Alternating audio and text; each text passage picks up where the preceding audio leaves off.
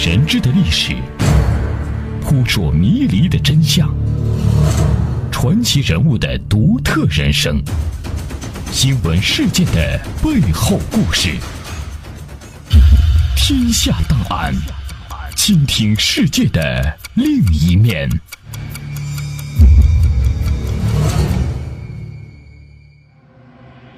这里是天下档案，我是阿东，欢迎大家来到我们的节目当中。天下档案，倾听世界的另一面。一九一二年一月一日，亚洲大陆上第一个共和政体的国家诞生了，它就是中华民国。在此后几年中，虽然纷争不断，但是民国的大局还是稳稳地把持在袁世凯的手中。无论是把他贬为独夫民贼、窃国大盗，还是奉为迫使清帝退位、真正开启民国的历史缔造者，但有一点毫无疑问。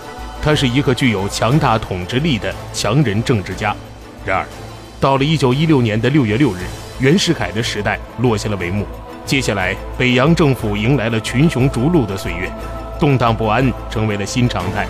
上期节目里，我们讲到袁世凯死后，作为副总统黎元洪接任大总统的宝座，他将面临的又是怎样的局面呢？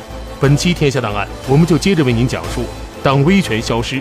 袁世凯去世之后的民国政治，相关内容摘自赵岩所著的《晚清之后是民国》，本书由广西师范大学出版社出版。黎元洪继任总统的仪式，因在袁世凯服丧期间简朴低调，没有安排在中南海大总统府，而是选择了黎元洪东厂胡同的住宅。这所大宅是黎元洪1915年下半年以大德堂的名义。花了两万两购置的私人家产，房屋面积很大，有数百间，几乎占据了东厂胡同大部分面积。如果不是那一天胡同两端突然停有十数辆汽车马车，风平浪静的古旧胡同还真看不出什么特别来。一切跟以往一样。十点十分，简单的就职仪式正式开始，军乐声中，黎元洪身着军服。众星拱月般出现在李府客厅内，左右两旁是段祺瑞及内阁阁员。黎元洪先向左右鞠躬示意，段祺瑞及各部部长们也鞠躬还礼。然后，黎元洪发表就职宣言，表达维护共和国体和建设法治国家的愿望。他宣言说：“自为德薄，良用静静，唯有遵守法律，巩固共和，其造成法治之国。”关于黎元洪的上台，有种说法是，袁世凯刚刚去世，一向对黎元洪远而敬之的总理段祺瑞，在总统府秘书长兼教育总长张国干的陪同下去李府告知。一路上，段总理表情凝重，一言不发。张国干如坠五里雾中，摸不清总理的意图。到了东厂胡同黎宅，张国干抢先进入内院，向李报告：“总理来了。”接着又仓皇地喘着气回报段祺瑞说：“总统过去了。”在此之后，主人坐在长方形楠木桌子的主位上，段张分坐两边。段祺瑞忽然起立，向黎元洪三鞠躬，黎亦欠身答礼。礼毕，二人仍归原座。段不开口，黎也不出声，张更不敢讲话了。段临走时向张交代说：“副总统方面的事，请你招呼。”张这才抢着问。国务院方面的事呢？段达有我。一面说，一面上了汽车，车子就开动了。这一段带有漫画意味的说法，来自丁中江的《北洋军阀史话》。作为孙中山友人的后代，丁中江在《北洋军阀史话》中的诸多情节带有某种立场。丁中江说，之所以出现如此尴尬的见面情景，是因为段祺瑞发自内心看不起黎元洪，毕竟他的资格比黎元洪老得多。如今袁世凯一死，却要奉黎元洪为老大，只是护国军以拥黎为旗帜，北洋一系内又各怀鬼胎，段祺瑞只好暂奉黎元洪为总统，也因此出现了这一番见面时的不愉快。丁中江所描述的这次黎元洪和段祺瑞见面，应该是发生在六号的事情。后来，张国干本人曾在《北洋述文》一书中叙述道：六日上午五点。段祺瑞拉了我，要我和他一起到东厂胡同黎副总统府去，并叫差官给副总统府打一个电话，便一同上车。在车里，我问段：“原总统死了，应当依照约法请副总统继位。段并不清楚新旧约法的问题，只答复说：“我们去就是请副总统出来担任。”到东厂胡同，黎元洪的副官唐仲银已经在大门等候招待。唐在往里走的路上问我来意，我说：“段总理是来请副总统担任大总统的，你快先去告诉副总统稍作准备。”我们走进黎的办公室东华厅，见到黎元洪，段向黎鞠躬后，黎坐在一个长桌的西首，我和段坐在南北靠近两头，黎段相对而视，都不说话。我当时想，黎元洪应该问原总统故居的情况，段祺瑞应该说请副总统出来担任大总统这些话。平时段是不善言辞的，有什么事情的时候，常常是先向我商量到底应该怎么说。或者旁人替他说，但现在在这种重大的问题上，我就不明白他为什么不说话了。而我在当时对这样重大的问题又不便替他说，这样足足坐了半个多钟头没说一句话。忽然段站起来和黎元洪握了握手，然后向我说：“钱若，你今天不要到国务院去，李总统这里没有人，你就在这里帮忙吧。”说完后，他点了点头就走了。大总统就是用这样的方式请出来的。在此之后的黎元洪就任总统的布告，埋下了之后黎元洪下台的伏笔。张国干在总统府替黎元洪草拟继任总统的布告，第一句是：“元洪于本月七日就大总统任。”就任两字是依照旧约法而写的。布告写好之后，张国干便亲送府学胡同，由段祺瑞过目。段祺瑞也没有提出异议。当即署名盖印，然后登报，并电告全国。不过，在国务院所拟的《顾大总统令》，却依据新约法，其中详细说明：依约法第二十九条，大总统因故去职或不能逝世时，副总统代行其职权。本大总统遵照约法宣告，以副总统黎元洪代行中华民国大总统职权。由于就任和代行两个字的不同，后来引起了极大的争议。这也为黎元洪后来的下台和任期问题制造了隐患。实事求是地说，黎元洪成功继任总统，并非由于段祺瑞的谦让，而是因为当时情势下政治的走势。黎元洪的上台，除了中华民国约法的规定，也是当时社会方方面面所能接受的最妥协的方式。张国干后来在《北洋述文》中引用了日本外交文书中对于这一事件的记载：六月六日上午十点半。日、英、法、俄、比、意六国公使与日使馆密议，研究袁世凯死后对华应采取的对策。会议期间，各国公使得到了袁世凯死的消息。午后一时，六国公使见到段祺瑞，英使代表询问袁死后谁继任总统。段回答：根据约法第二十九条规定，当然应由黎元洪副总统继任。这个约法指的是袁世凯时代的中华民国约法，也就是新约法。英使代表六国对黎元洪继任表示满意，并声明对黎将给予道义上的支持。六月七日，日本外务省急电驻华公使日志毅，令其速向黎元洪转达如下意见：希望他在今后对内对外方针上努力融合统一国内各党各派分子，对南方主张予以慎重考虑，以达成妥协。根除全国动乱之祸根，为实行国内和平而努力。但目前当务之急，守在不要重复袁世凯时代日中两国间的种种矛盾。日本在其可能的范围内将予以直接或间接的援助。这段话表明了包括日本在内的列强坚定的态度。可以看出，黎元洪的上台，除了是遵循新约法外，国外势力的一致支持，也是其最终成为总统的必要条件。值得注意的是，段祺瑞在袁世凯死后的态度，不管内心真实想法如何，对于黎元洪的上台，段祺瑞一直表现出坚定的支持。张国干在《北洋述文》中同样谈到，据徐世昌后来跟他说，袁世凯死的时候，身边只有徐世昌、段祺瑞、王世贞、张振芳、段芝贵、袁克定等一批北洋系老人。袁世凯死后，徐世昌与段祺瑞提出谁来担任总统的问题。徐世昌先表示，最好是请李总统出来，他的声望在对南北的统一问题上做总统比较合适。不过，徐世昌继而一想，这些问题由负责的段总理表示意见才好，因此又向段说，这是我个人的意见，应该怎么办还是看总理的意见。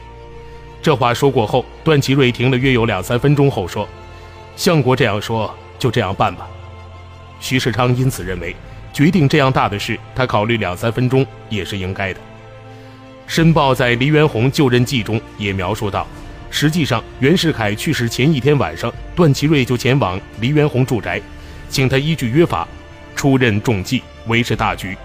段祺瑞明白，只有黎元洪才是各派，包括南方在内能够接受的人选。六日晨，袁世凯死后，段祺瑞又两次来到黎元洪府，这一行为本身意味着对黎元洪继任大总统的认可。天下档案，我是阿东。各位对哪些话题更感兴趣？可以直接参与到我们的节目当中，在新浪微博搜索一下“小楼文化”。找到我们的官方认证微博，可以给我们发送私信，或者打开微信查找“小楼文化”，订阅我们的微信公众账号。您还可以写邮件过来，“小楼文化”的全拼艾特 s i n a 点 com。天下档案，期待您的参与。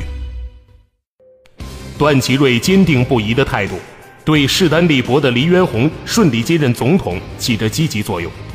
尽管中华民国临时约法对于副总统的继任有着明确规定，但那些手握重兵的军人并不习惯服从文字，在北洋军人不满的情绪下，随时存在颠覆的可能性。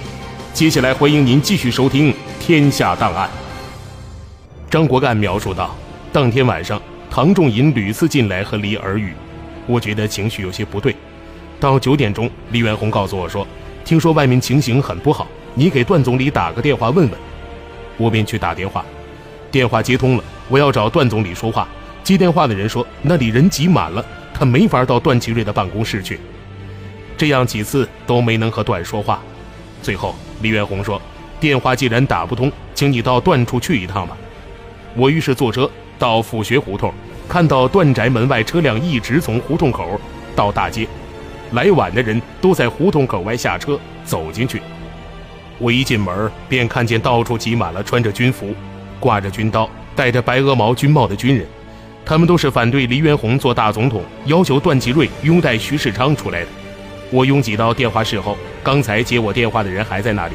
他说实在挤不进去，您如果一定要去的话，从厕所那边绕过去或许可以。我绕了过去，几次找人才把段祺瑞请出来。段祺瑞也是全副武装，样子很急，一见我就问。你到这里来做什么？我告诉他，李总统听到外面一些事情，让我来问问。段祺瑞说：“我既然请副总统出来，这就是我的事了，他不要管。如果他怕的话，就请他来管吧。”说完后，他就急忙回头进去了。当晚，李留我在那里和他在东华厅相对坐了一夜，隔二十分钟就给段宅打电话。后来，据接电话的人说。经段向这些军人解释，约到夜里三点钟左右，这些军人才逐渐散去。黎元洪听了这话，也才放下心。张国干所叙述的差点兵变一事，应该是真实的。如果不是段祺瑞态度坚决的坚持约法，结果如何还真难说。段祺瑞表现出对新约法的尊重，似可看作他对共和制的信心，也可看作他对于局势不明朗的谋略。当然。就段祺瑞和黎元洪的真实关系而言，北洋出身且刚愎自用的段祺瑞对黎元洪有些瞧不上。毕竟，黎元洪无论是资历还是个人能力，都不能让段祺瑞信服。也因此，段祺瑞在此后一系列事件中表现出对于黎元洪的不屑，实属正常。段祺瑞从来就不是八面玲珑之人，他比黎元洪更真实、更性情，也更直截了当。有人曾以“三无”——无智、无能、无为。来比喻黎元洪的一生，那是因为他们不了解真正的黎元洪。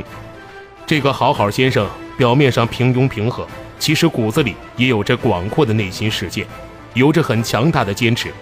中国社会一直不乏黎元洪这种人，忠厚和精明并存，糊涂与清醒共在。很难说这样的状态是一种平庸，还是一种智慧。黎元洪之所以得到袁世凯在内很多人的首肯和认同。除了他能维持北洋系和义军之间的平衡外，重要的正是黎元洪的德，也就是他一以贯之温良恭俭让的性情。一九一一年武昌首义时，四十七岁的黎元洪只是二十一混成协协同，相当于旅长。黎元洪不是革命党人，也非首义的领导人，却出乎意料地成了湖北军政府的首脑。一种广为流传的说法是，当时起义新军群龙无首，只好把黎元洪从床底下拽了出来，用枪逼着他当了义军领袖。这种说法有贬损意味。其实，黎元洪首义后的当选是众望所归，他一直是汉军名将，深得张之洞欣赏和提携，在士兵中享有很高的威信。起义后，黎元洪被推为都督，推手是当时的湖北咨议局局长汤化龙。汤化龙以形势一发千钧，时机不在，力劝黎元洪上任，并答应自任湖北民政总长，共同担当大事，说服了黎元洪走向革命。在此之前，黎元洪还曾三次赴日本进行军事考察。有一种说法是，德法军事观察家来汉考察张之洞的练兵情况，黎元洪曾以一口流利的英语与之交流，得到洋人们的交口称赞。英国记者艾温德·丁格尔曾在采访黎元洪后如此写道：“黎元洪将军是具有中国人特有的儒雅，用英语跟我谈话，他具有深邃的洞察力，这是一般军人所无法企及的。”当时的黎元洪会说一口流利的英语吗？很难找到其他佐证，不可全信，但也不可不信。黎元洪的加入，确实使湖北军政府的革命性减弱。不过，正是这种减弱，使得湖北军政府赢得了更多支持。正是由黎元洪、汤化龙这样的军政官僚出面号召，左、中、右各色人等都能在这里找到可以接受的理由。保守如康有为、梁启超觉得黎元洪。汤化龙代表了中国一种稳健的政治力量，激进如正宗的革命党人谭仁凤居正也认为黎元洪或许正是他们所期待的政治领袖。从此之后，黎元洪与革命和共和捆绑在一起了。虽然是逼上梁山，不过上了梁山的黎元洪觉悟得很快，立场也越来越坚定。一九一一年十月十三日，黎元洪向湖北军政府中的革命党表示。从此之后，愿意与各位同生死、共患难，不计成功利钝，不计艰难险阻。在给恩师萨镇兵的信件里，黎元洪这样阐述自己的观点：谁无肝胆，谁无热诚，谁不是炎黄子孙？岂甘做满族奴隶而残害同胞？洪有鉴于此，实施体之大有可为，乃誓师宣言，师志恢复汉业，改革专制政体。建立中华民国，这一封热血澎湃的信件，说明了黎元洪置之死地后的大义凛然。毕竟，以中华男儿的铁血热情，黎元洪当然想恢复汉族江山。在此之后，黎元洪表现不错，他带领义军力敌清军，一度打了个难解难分。只是后来将指挥权交给革命党派来的黄兴后，义军才开始节节败退。与此同时，黎元洪还表现出政治上的某种智慧。有一种确实的说法是，在袁世凯的北方力量和孙中山的南方革命军举行和谈之际，黎元洪曾写了一封信，劝袁世凯抓紧时间称帝，对满清取而代之。黎元洪强调的是，如果李鸿章在一九零零年的纷乱之下抓紧机遇称帝，那么中国的走向就不一样了。南北和谈取得进展之后，黎元洪作为第三方势力被推举去北京担任中华民国副总统。在毫无权力基础的情况下，黎元洪居然把副总统做得有模有样。在此之后，黎元洪似乎成为一个坚定的共和主义者，甚至在袁世凯谋求改变共和体制的时候，采取的也是一种谨慎的合作态度，绝不在原则问题上表态。尽管黎元洪与袁世凯有亲家关系，他的女儿嫁给了袁世凯的第九个儿子。以黎元洪的政治智慧和直觉，当然能嗅出袁世凯周围的危险。他明白的是，在危机四伏的情况下，任何轻举妄动都是一种冒险。袁世凯死后，黎元洪和段祺瑞最想谋求的是与干戈相见的南方实行某种程度的和解，以缓和南北分裂的局面。就北京政府和南方的对话成为可能而言，黎元洪无疑是一个很好的缓冲。唐绍仪对黎元洪的评价是：副总统并非很聪明的人，但品行端良，相信他能保卫共和。相比较黎元洪的可接受，北洋出身的段祺瑞还处于南方的观察期。南方军政府向北京政府正式提出三大要求：一是恢复旧约法，二是召集国会，三是惩治袁世凯复辟帝制的祸首。条件虽然不多，渐渐咄咄逼人。开始，以段祺瑞为首的北洋系多数要人对南方提出的三点要求不肯接受。经黎元洪竭力说服之后，段祺瑞等人同意了南方的要求。六月二十九日，北京政府以大总统名义发表电令，恢复中华民国临时约法，废止袁世凯时代的中华民国约法，并定于八月前召集国会。不过，黎元洪显然忽视了一个重要细节，那就是袁世凯时代的新约法是总统制。一九一二年的旧约法则倾向于内阁制，内阁制的恢复有利于内阁总理段祺瑞在此之后的专权，也为后来的府院之争埋下了伏笔。这里是天下档案，我是阿东。这里提到的府院之争究竟是怎么回事呢？大总统黎元洪和内阁总理段祺瑞之间到底是不是像人们想象的那样势同水火？下期《天下档案》，我们将继续为您讲述当威权消失、袁世凯去世之后的民国政治。希望大家继续锁定频率，关注收听接下来更为精彩的节目内容。大千世界尽在耳边，《天下档案》下期再见。《天下档案》，我是阿东。各位对哪些话题更感兴趣？可以直接参与到我们的节目当中，在新浪微博搜索一下“小楼文化”。找到我们的官方认证微博，可以给我们发送私信，或者打开微信查找“小楼文化”，订阅我们的微信公众账号。您还可以写邮件过来，“小楼文化”的全拼艾特 s i n a 点 com。天下档案，期待您的参与。